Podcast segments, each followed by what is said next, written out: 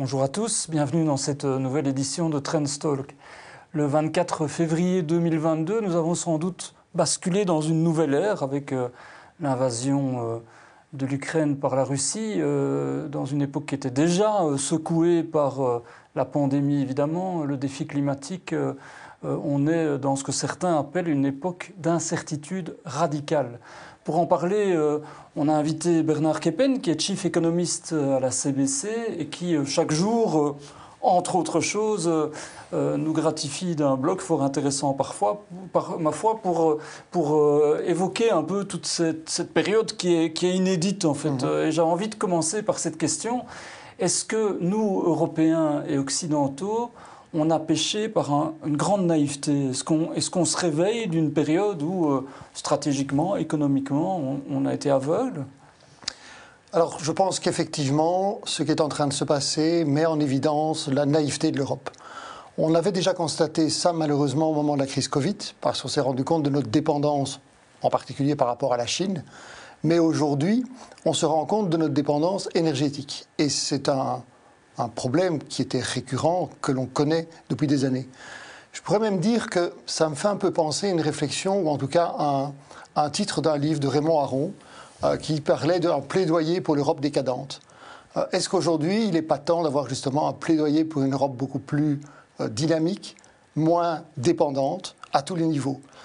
Et c'est peut-être un réveil, alors c'est un réveil qui fait mal, parce qu'il faut quand même se rendre compte de la situation, évidemment, dans laquelle on est, et que, que ce conflit ukrainien est dramatique.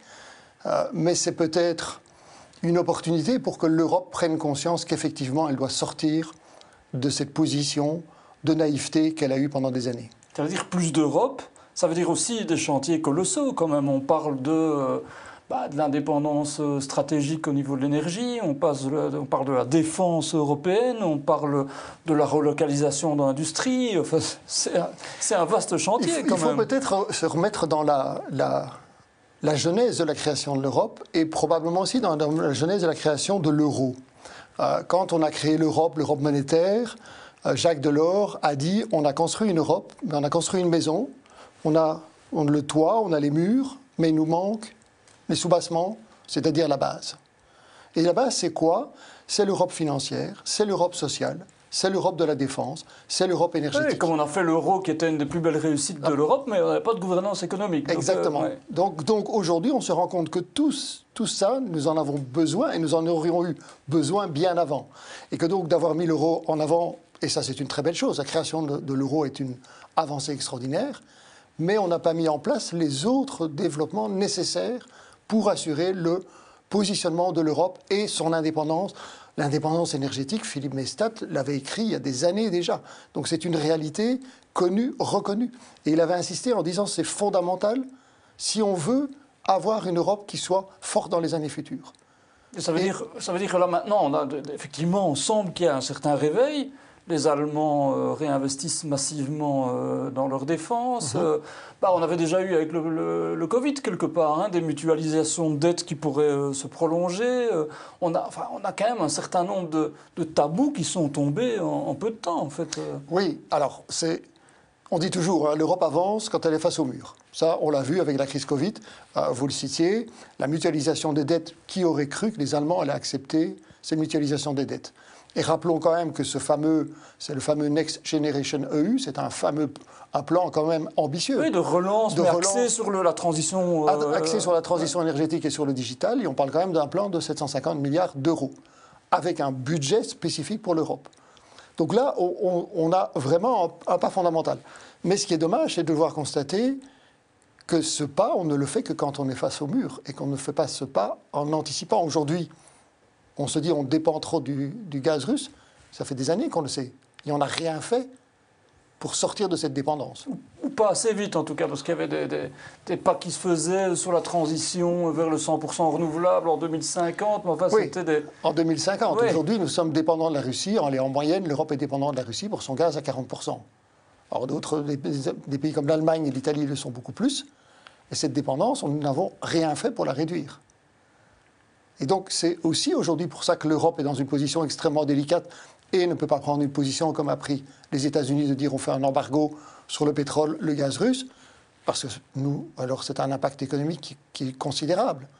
Et ça, on n'a pas du tout anticipé ce risque-là. Quelque part, on est dans un moment de fragilité. En fait, peut-être que Vladimir Poutine s'en est rendu compte. Enfin, après, on ne va pas rentrer dans, son, dans sa psychologie, mais, mais, mais c'est peut-être un moment particulièrement euh, crucial pour, pour, euh, pour l'Europe. C'est un énorme risque pour l'Europe, parce que si on arrive à une aggravation encore de la situation qui est déjà dramatique aujourd'hui, et si on voit les Russes qui coupent l'approvisionnement en pétrole ou en gaz pour l'Europe, le coût économique pour l'Europe va être gigantesque. Parce que ça veut dire que l'Europe ne va plus pouvoir produire, on va devoir arrêter la production. On le voit d'ailleurs déjà aujourd'hui. On a des usines comme Michelin et d'autres qui annoncent des arrêts provisoires de production, faute de pièces, à cause de la hausse des prix des matières premières, à cause de la hausse du prix du gaz et du pétrole. Donc ça déjà aujourd'hui sans avoir une coupure de l'approvisionnement.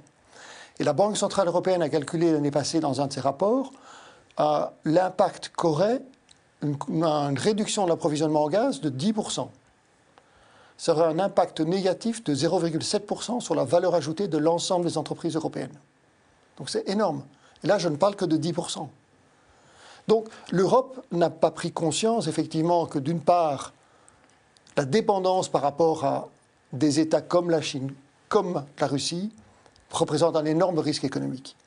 Et en même temps, cette dépendance, aujourd'hui, nous offre peut-être l'opportunité de se dépêcher à avoir un objectif et à rentrer dans l'objectif du fameux Green Deal de la Commission européenne. pour autant que ce soit possible. Alors maintenant, c'est vrai qu'on vit, je parlais d'incertitude radicale, c'est des moments où, tout bascule à des vitesses quand même d'accélération incroyables. On a eu la pandémie, on s'était dit, ben, la pandémie, on en voit le bout. Bon, on sait que ça a été euh, un peu chancelant, euh, on le voyait, on le voyait plus, on le revoyait, soit, mais euh, avec des perspectives de reprise. La reprise a été là, en tout cas dans les faits. Euh, avec conséquences euh, inflation, pénurie, ou en tout cas. Euh, mhm. Et puis, on était à peine en train de songer à, peut-être stabiliser un peu ça, qu'on a un conflit géopolitique majeur. C'est quand, même, quand même considérable tout ça. Ah, enfin, c'est peut-être aussi un des éléments qu'on doit bien intégrer, c'est que. Au moment de la crise Covid en 2020, on a eu un arrêt total de l'activité économique. Hein, on a eu un choc de l'offre et un choc de la demande. 2021, on a un effet de rattrapage qui est exceptionnel, hein, il faut le reconnaître. Maintenant, 2020, c'était aussi exceptionnel en termes de chute. Euh, mais cette reprise économique en 2021, elle est totalement atypique. Elle est atypique parce que c'est un choc de la demande. J'ai une demande qui a explosé, et c'est une demande qui a explosé en particulier sur les biens. On a privilégié les biens plutôt que les services. Puisque pendant tout un temps, on ne pouvait pas aller au cinéma, on ne pouvait pas aller au théâtre, on ne pouvait pas aller au restaurant, etc. Et donc, toute la demande, ou en tout cas une grande part de la demande, s'est focalisée sur les biens. Et donc j'ai eu une offre qui était incapable de suivre cette demande. Ce qui explique que sur 2021, j'ai eu, de façon générale, une hausse de tous les prix des matières premières, pratiquement sans exception.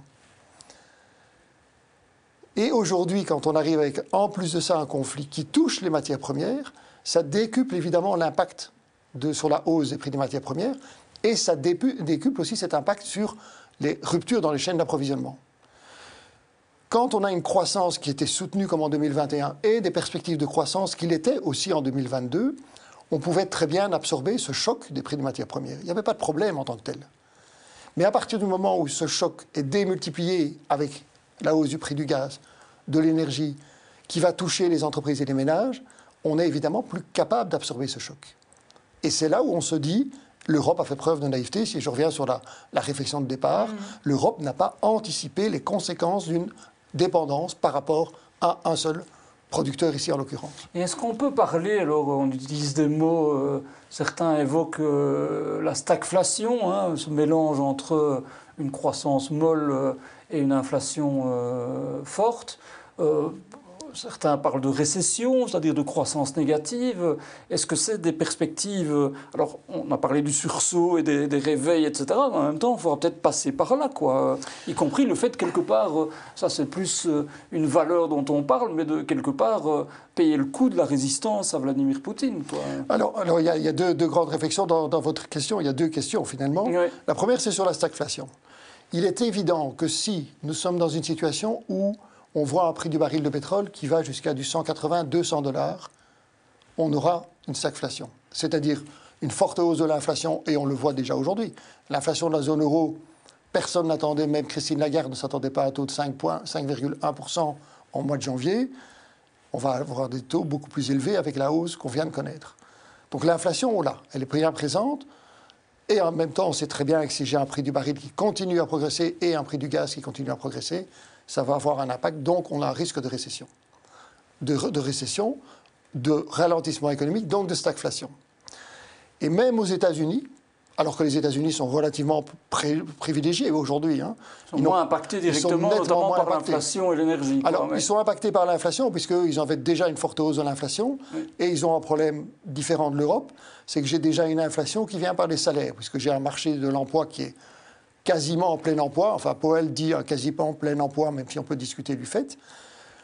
Mais donc j'ai ce risque évidemment d'avoir une hausse des salaires qui entretient alors à ce moment-là l'inflation, hein, l'effet de second tour.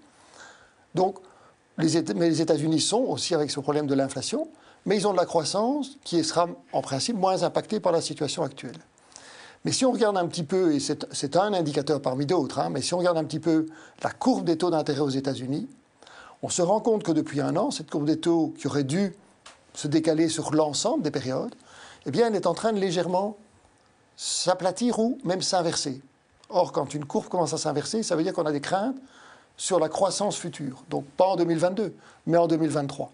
Dans un contexte où j'aurais un ralentissement brutal de l'activité en Europe, il y aurait un effet de ricochet sur l'économie américaine et donc un risque de ralentissement et donc de stagflation au niveau de la plupart des pays occidentaux aujourd'hui. La question que j'ajoutais, c'était, qui était plus au niveau des valeurs, c'était est-ce que du coup c'est le, le, prix à payer d'une résistance euh, politique alors, enfin, euh, oui. je, la grande, on doit abandonner la grande naïveté.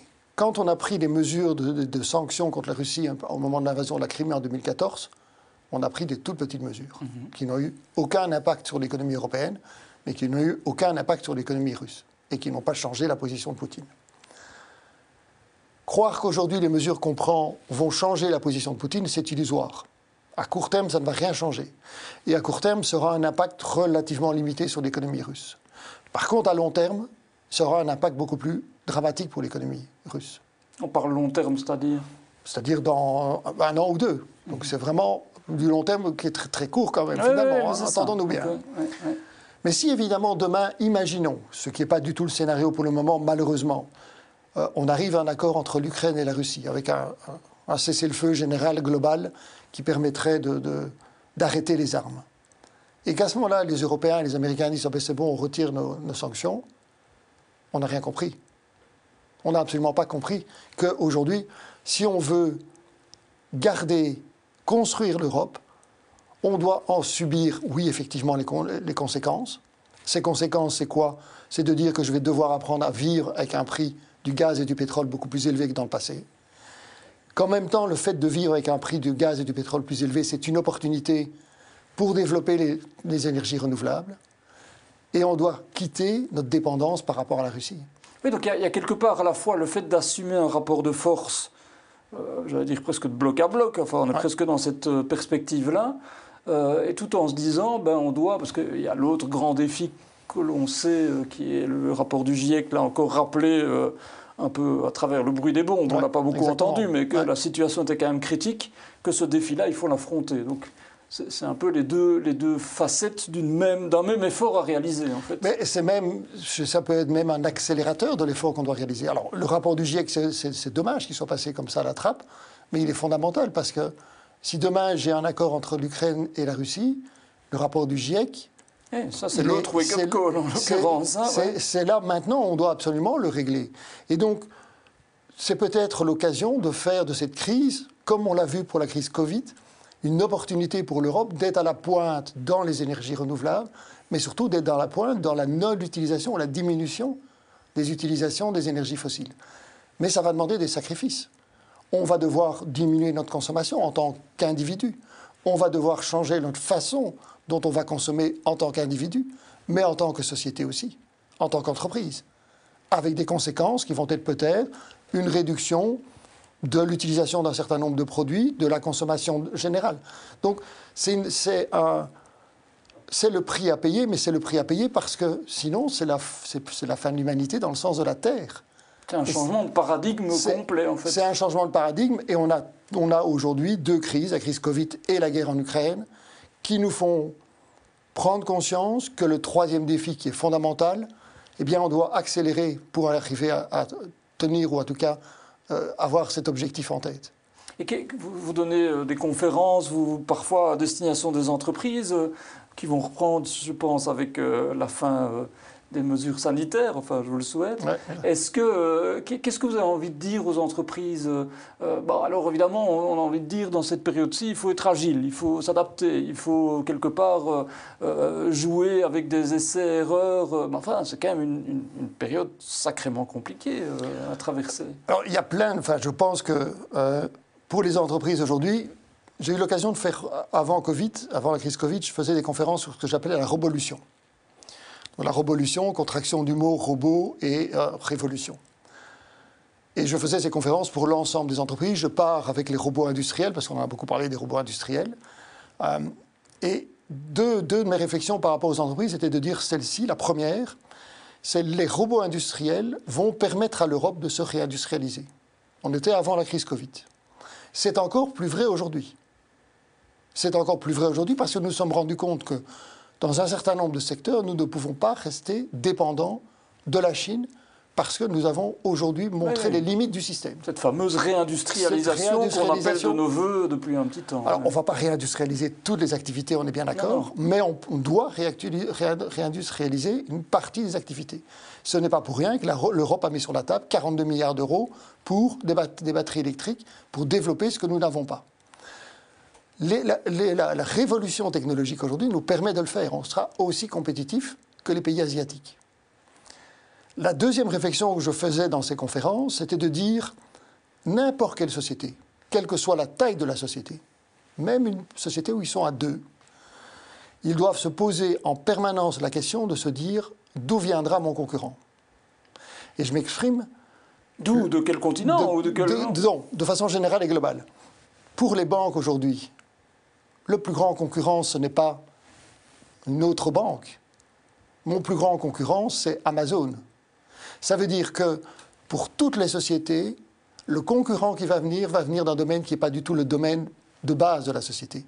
Et donc, il faut dans toutes les sociétés aujourd'hui avoir quelqu'un qui suit les grandes tendances technologiques, qui soit formé, informé, qui va évidemment, qui essaye en tout cas de connaître tout ce qui est au niveau digital et Internet, pour percevoir d'où va venir le prochain concurrent, qui aujourd'hui n'est pas le concurrent qu'on connaît, parce que celui-là, on le côtoie tous les jours, mais un concurrent qui est totalement en dehors de notre domaine. Si je comprends bien, c'est pour avoir cette agilité et quelque part cette, cette, faculté de s'adapter, voire de, de, de, changer son core business, quoi, d'adapter son métier. Tout à fait, exactement. Mm. Donc ça, ça c'était avant Covid. Hein. On était déjà avant Covid. Et la crise Covid nous a montré la réalité, effectivement, de, cette réflexion mais avec toute la transformation numérique. Toute la transformation numérique, absolument.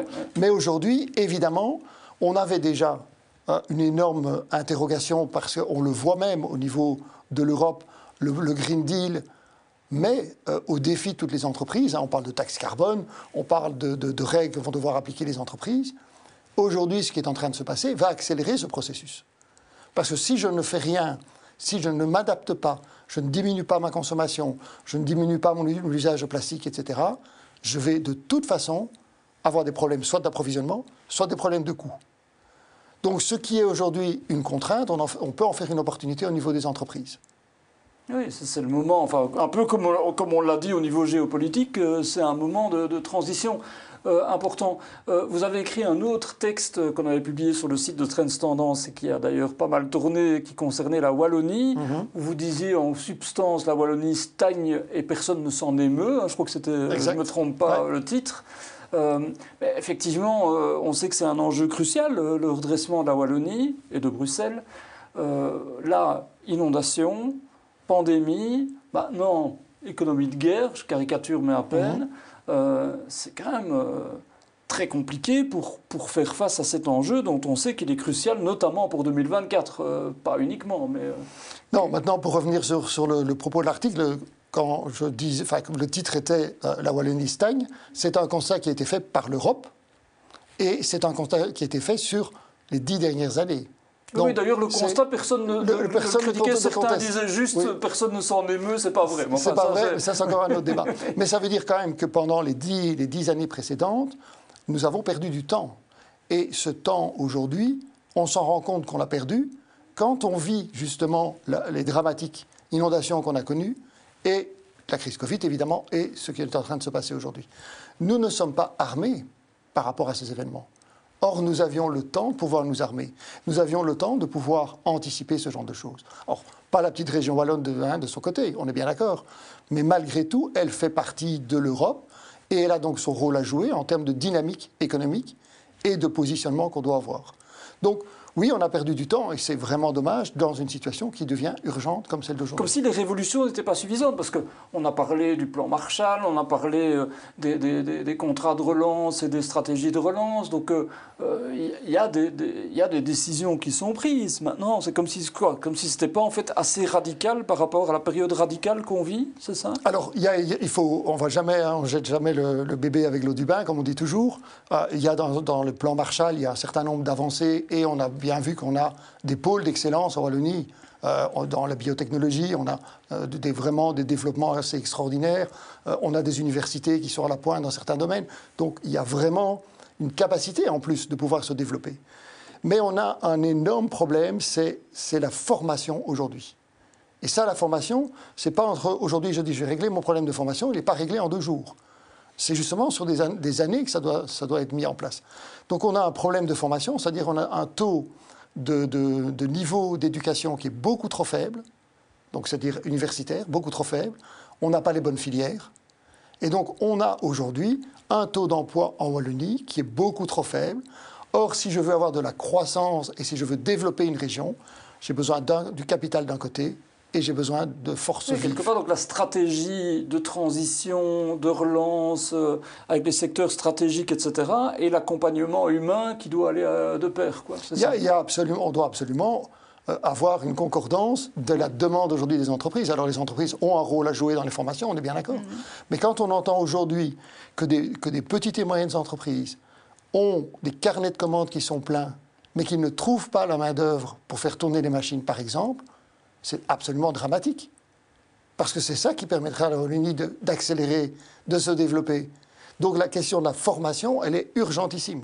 C'est vraiment l'élément fondamental. Et c'est un des points qui était pointé dans le rapport de, de, la Commission européenne en disant on a un problème de formation. Formation d'une part, chômage de longue durée d'autre part, et adéquation de la formation avec la demande du monde du travail. Est-ce qu'il y a presque un problème culturel là derrière? Enfin, je veux dire, après, euh, parce qu'on euh, a eu, par exemple, au niveau de l'enseignement, il y a un pacte d'excellence. Alors, euh, ça a été travaillé avec tous les acteurs de l'enseignement, ça a été salué. Ça a été salué, tout à fait. Ça a été salué.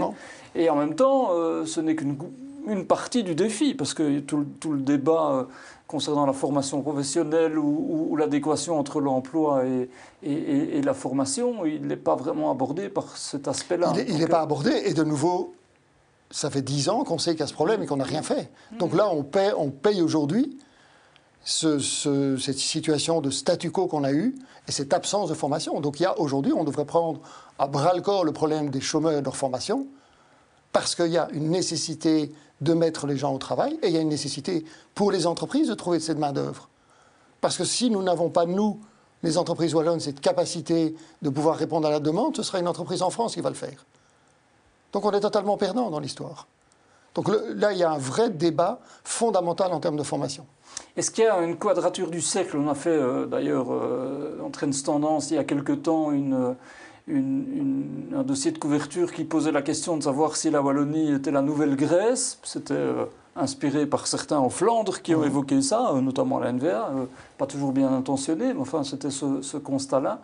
Euh, la période maintenant, évidemment, avec un, endettement de plus en plus massif quand même, hein, euh, inondation, je l'ai dit, euh, pandémie, puis maintenant peut-être les réactions à voir à ce qui se passe.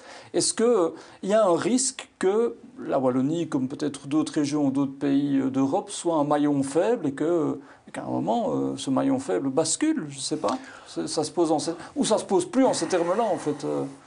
Je, enfin, je n'ai pas le sentiment. C'est vrai que le, titre était assez provoquant et, volontairement, et c'est le rôle, et c'est l'objectif, comme un peu le mien l'était d'ailleurs de la même façon. Non, mais c'est aussi pour interpeller, pour poser les bonnes questions. Voilà, c'est exactement, c'est pour interpeller et poser les bonnes questions. On n'est pas encore dans une situation de faillite de la Wallonie aujourd'hui, mais s'il n'y a pas une prise de conscience, on va avoir une région qui sera tout le temps à la traîne. Et rien que de se dire que la Wallonie serait une région à la traîne est extrêmement dommageable. Donc la philosophie ou la réflexion de base est de se dire aujourd'hui, il est temps d'agir et il est hors de question de se dire que la formation ne soit pas prise à bras le corps par les autorités, par les entreprises, par l'enseignement. Là, il y a ce, magma potentiel aujourd'hui, on doit l'exploiter. Mm. On doit avoir un objectif qui est le plein emploi, un objectif de taux d'emploi qui correspond à la moyenne européenne. Il n'y a aucune raison que la Wallonie n'y arrive pas. Aucune. Oui, ça, c'est pas une question d'argent nécessairement. C'est pas une question d'argent, c'est une question de volonté politique, volonté de l'enseignement et aussi engagement des entreprises. Les entreprises ont leur part aussi d'engagement, de responsabilité, soyons clairs. Pour revenir justement à cette question de est-ce qu'un maillon faible pourrait tomber, là aussi, est-ce que la réponse européenne est importante? On a parlé de la mutualisation de la dette. Hein. Bon, alors ce n'était qu'un que des premiers pas qui ont été posés, mhm. si je ne m'abuse. Euh, mais quand même, dans tout le débat qu'on avait connu à l'époque des crises euh, euh, financières et, et, des États dont la Grèce qui était mis en difficulté, aujourd'hui peut-être que ça pourrait se poser de manière moins, moins préoccupante, justement parce qu'il y a une réponse mutualisée? Mais c'est évident que comme je l'ai dit tout à l'heure, l'Europe n'avance que quand elle est face au mur. Oui, c'est ça. Quand on voit ce qui s'est passé au moment de la crise de la, de la dette grecque euh, et les décisions qui ont été prises, entre autres, par euh, Sarkozy et Merkel, on aurait pu, alors je crois que c'est euh, au Touquet qu'ils se sont réunis, c'est au Touquet qu'ils ont pris la décision, on aurait pu dire on prend la décision à ce moment-là d'aider la Grèce et non pas de reporter le problème comme on l'a fait en disant vous allez devoir rembourser avec des mesures d'austérité. Si on avait pris à ce moment-là les bonnes mesures, c'est-à-dire qu'on avait dit on aide la Grèce, on gagnait des années en termes pour l'Europe. On aurait peut-être pu faire une mutualisation de la dette à ce moment-là. Donc on a perdu du temps, on a perdu énormément de temps que nous avons payé malheureusement au moment de la crise Parce que les pays dits radins, entre guillemets, n'ont pas voulu à cette époque-là donner les cordons de la bourse, en quelque sorte. Oui, et que, que nous avions encore euh, l'Allemagne, avec Angela Merkel, très attachée à on doit absolument respecter les règles budgétaires. Ces règles budgétaires ont été imposées à une certaine époque dans un autre contexte. On n'était plus du tout dans le même contexte. Donc aujourd'hui, effectivement, l'Europe, en mettant en place ce fameux Next Generation EU, ce plan de 750 milliards pour répondre à la crise Covid, a démontré qu'elle pouvait avoir une vision commune, qu'elle pouvait aider les États, qu'elle pouvait avoir son budget. Alors, il y a encore plein de questions sur le financement du budget, on est d'accord, mais il y a quand même des avancées majeures. Aujourd'hui, ces avancées majeures, on peut encore les utiliser pour faire face à cette nouvelle situation qu'on vit. Donc c'est là où c'est rassurant d'un côté, c'est qu'on a quand même avancé. Et ça permettrait, et ça éviterait évidemment des difficultés majeures pour n'importe quel pays dans la zone euro. On l'a d'ailleurs bien vu, l'annonce simplement de dire que l'Europe réfléchissait, que la Commission réfléchissait à la mise en place d'un plan, avait réduit assez fortement les spreads, donc le différentiel de taux, entre les obligations gouvernementales allemandes et obligations gouvernementales italiennes ou espagnoles. Donc on se dit, et globalement, le sentiment est de dire que l'Europe a les moyens si elle veut le faire.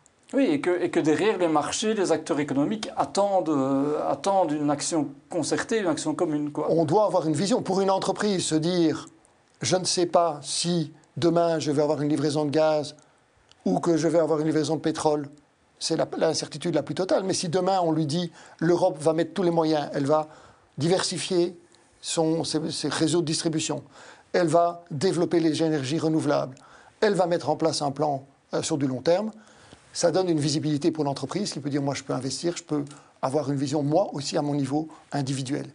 Donc on a besoin d'une vision globale. Ce qui a manqué à l'Europe ces dernières années, ou je dirais même depuis la création de l'Europe, il manque.